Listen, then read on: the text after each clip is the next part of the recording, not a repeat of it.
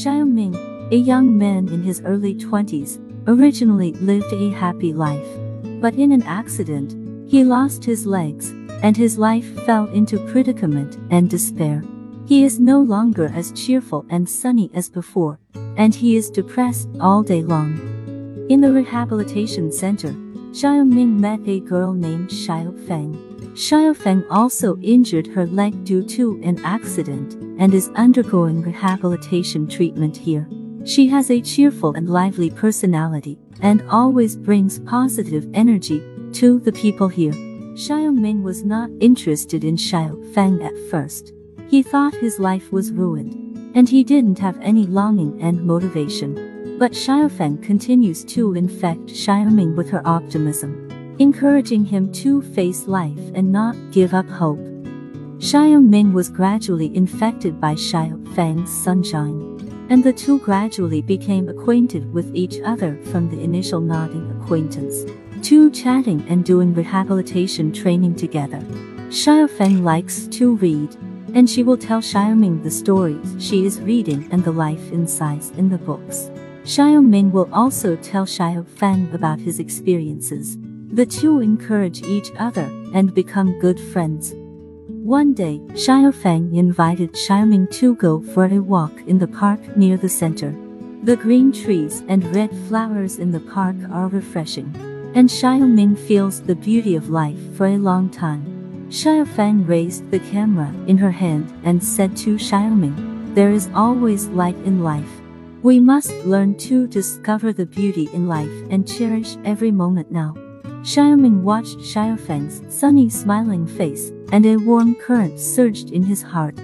Gradually, Xiaoming found that he began to care about Xiaofeng. A girl, when doing rehabilitation training, he can't help peeking at Xiaofeng's serious practice side face.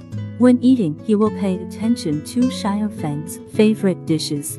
On rainy days, he will prepare an umbrella in advance and wait for Xiaofeng to go with her. Xiaofeng has gradually become dependent on Xiaoming. She will be the first to share happy things with Xiaoming and always wants to hear Xiaoming's opinion when encountering difficulties. One day, Xiaofeng excitedly went to Xiaoming and said that she could walk in a small area. She said excitedly that this meant she was on the verge of recovery. Xiaoming was silent. He knew Xiaofeng would leave here after recovering. A thought rose in his heart. He didn't want Xiaofeng to leave because she had become the most important part of his life. Xiaofeng, what should I do after you leave? This place will become without your smile and voice, and I will be very lonely. Xiaoming summoned up the courage to pour out his heart. Xiaofeng looked at him in surprise and blushed. You are right. I don't want to leave you either. As long as you are still here, I will be with you, Xiaofeng said softly. An accident changed the fate of the two and brought two strangers together. They met each other when they were most vulnerable and confused, and lit up each other's life with emotion. Xiaoming and Xiaofeng are finally officially together. Every day, Xiaofeng would push Xiaoming and take a walk in the small garden of the rehabilitation center. The two talked and laughed, and lived a simple and happy life. Occasionally, Xiaoming would drive Xiaofeng to go around the city.